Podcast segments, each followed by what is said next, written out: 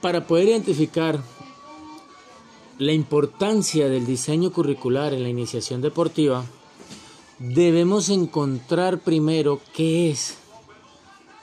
Muchos autores nos dicen que es una estructuración de programas de formación para dar respuesta a necesidades de niños, niñas y adolescentes por medio del deporte.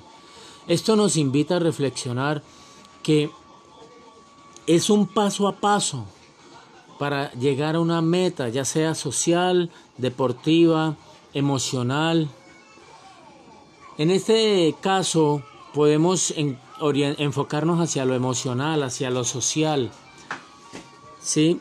ya que lo primero que todo niño, niña y adolescente desea es poderse integrar con los demás, poder llenar de alegría su corazón y su mente. Esto es lo que permite el deporte, ya que el deporte es un juego y a través de ese juego ellos van aprendiendo gestos técnicos, el desarrollo de cualidades físicas básicas. Al perfeccionarse esas cualidades físicas básicas, van a, van a tener más aceptación por parte de la sociedad. Recordemos que eh, se ha presentado muchos casos de bullying cuando un niño, una niña o un adolescente no sabe realizar un gesto técnico de manera adecuada.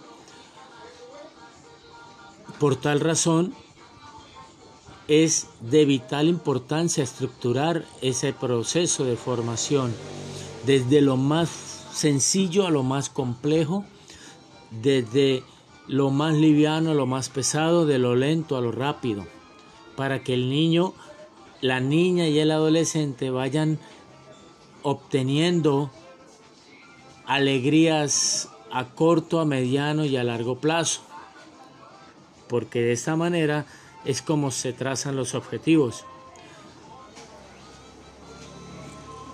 Es muy importante identificar que para este diseño curricular debemos identificar seis etapas. La primera, una fundamentación y una investigación. Aquí es donde empezamos a encontrar todas las bases teóricas para poder definir nuestro diseño. Luego, una definición del perfil. Eh, por ejemplo, en el fútbol hay entrenadores que les gusta jugar a pelotazos, otros les gusta salir tocando. Bueno, eso es una definición de un estilo, de un perfil. Tercero, una selección de objetivos y competencias. Cuarto, una selección de contenidos. ¿Qué es lo que vamos a enseñar? Quinto, selección de estrategias de enseñanza. ¿Cómo lo vamos a enseñar? Y sexto, un sistema de evaluaciones para saber si funciona o no funciona las estrategias para alcanzar nuestros objetivos. ¿Vale? Es tan importante tener un diseño curricular adecuado acorde a las edades de cada niño, niña y adolescente, porque claramente está, no podemos pedirle a un niño de 5 años que levante 100 kilos, por ejemplo, en el caso del desarrollo de la fuerza, y decirle a un físico culturista levántese 2 kilos. son cosas totalmente diferentes y contrastan en extremos. Por tal razón es que es necesario basarnos en la teoría para poder entender qué necesidad tiene cada etapa de la vida de cada ser humano. Encontramos que también manejan estos diseños curriculares fundamentos filosóficos, psicológicos, sociológicos y antropológicos y pedagógicos. Si el niño, la niña y el adolescente manejan una estabilidad psicológica, van a aceptar todo su entorno y todas las estrategias pedagógicas que se le ofrezcan. Por tal razón es importantísimo planear una sesión revisando los componentes motrices, coordinativos, físicos y psicológicos que se van a implementar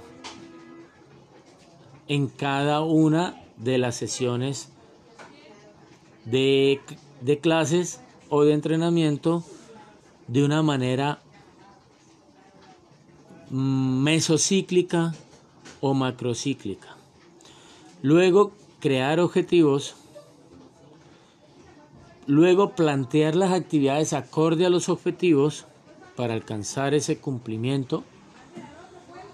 Y por último, llevar actividades, el desarrollo de las actividades desde lo sencillo a lo complejo, de lo lento a lo rápido, de lo liviano a lo pesado.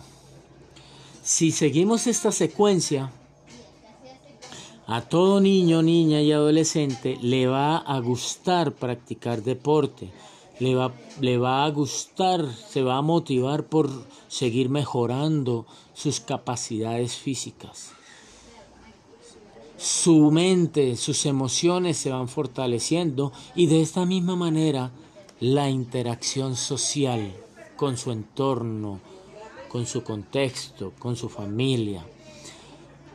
Entonces, si nosotros llevamos un, un, diseño curricular de, que tenga claridad para que el niño, la niña y el adolescente puedan entenderlo de manera más cómoda.